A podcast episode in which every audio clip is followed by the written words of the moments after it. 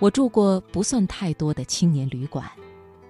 二十岁出头那些年是最热爱青年旅馆的时候，那些布置温馨的店面，大堂吧台上永远有热情的话痨，可以一起聊天到凌晨的男生女生，一个人一杯酒几页书，窝在沙发的一个角落待上一整天。去欧洲时办了一张，记不得是学生卡还是青年卡。无论是去博物馆还是坐火车，都心安理得地享受着优惠。然后住在青年旅馆的上下铺，和来自世界各地的年轻人一起谈天说地，放声大笑。和金色头发的东欧男生一起研究马德里错综复杂的地铁线路。然后不记得倒了几趟地铁，才最终到达了伯纳乌，去朝圣我们在各自国家里，在各自截然不同的年少时光里热爱的同一支球队。和热情奔放的西班牙姑娘研究米兰的二手货集市，看那些穿越了一个世纪的发饰手镯。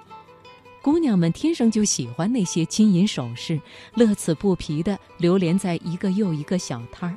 到天黑也不觉得饿，然后在街头匆匆吃下一角冷披萨，也觉得一天物超所值。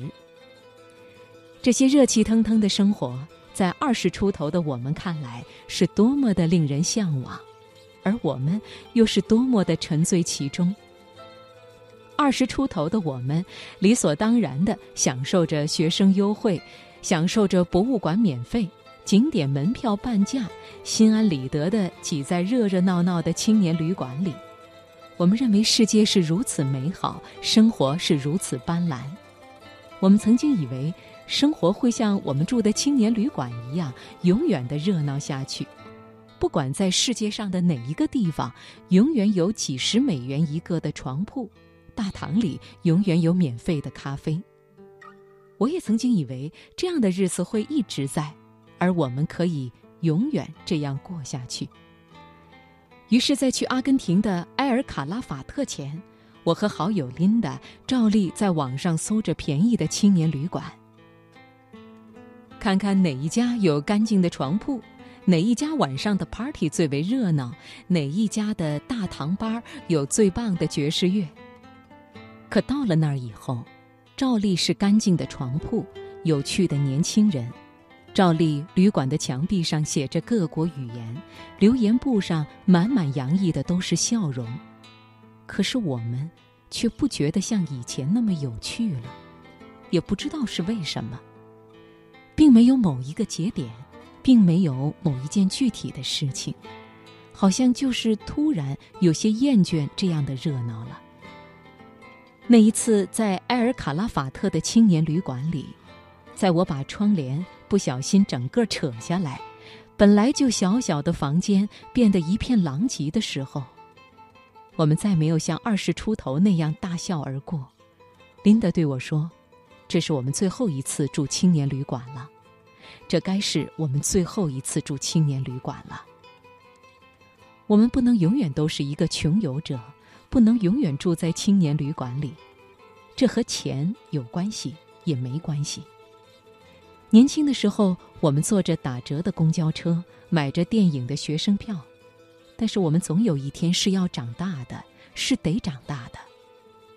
你不可能在四十岁时带着一家老小一起住在青年旅馆里，和二十岁满脸青春痘的男生挤一个大通铺。很多人说，为什么长大以后才发现生活如此残酷？那些当初我们高谈阔论的理想呢？那些我们在青年旅馆里畅想的未来呢？为什么青年旅馆里那些彻夜狂欢的日子，在冰冷的现实生活中显得那么不真实？因为我们都是拒绝长大的孩子。我们找不到好的工作，我们就说算了，工作那么苦，我还是读研吧。那一刻，我们抱怨的是工作难找，而不是自己无能。我们快要三十岁的时候去旅行，看着四星五星的酒店是那么贵，我们就说算了，将就将就，还住青年旅馆吧。那一刻，我们抱怨的是酒店贵，而不是自己赚的少。我真的不是要你拜金，而是想让你早早意识到承担。每个年龄得有每个年龄的承担，而每个人都得有每个人的担当。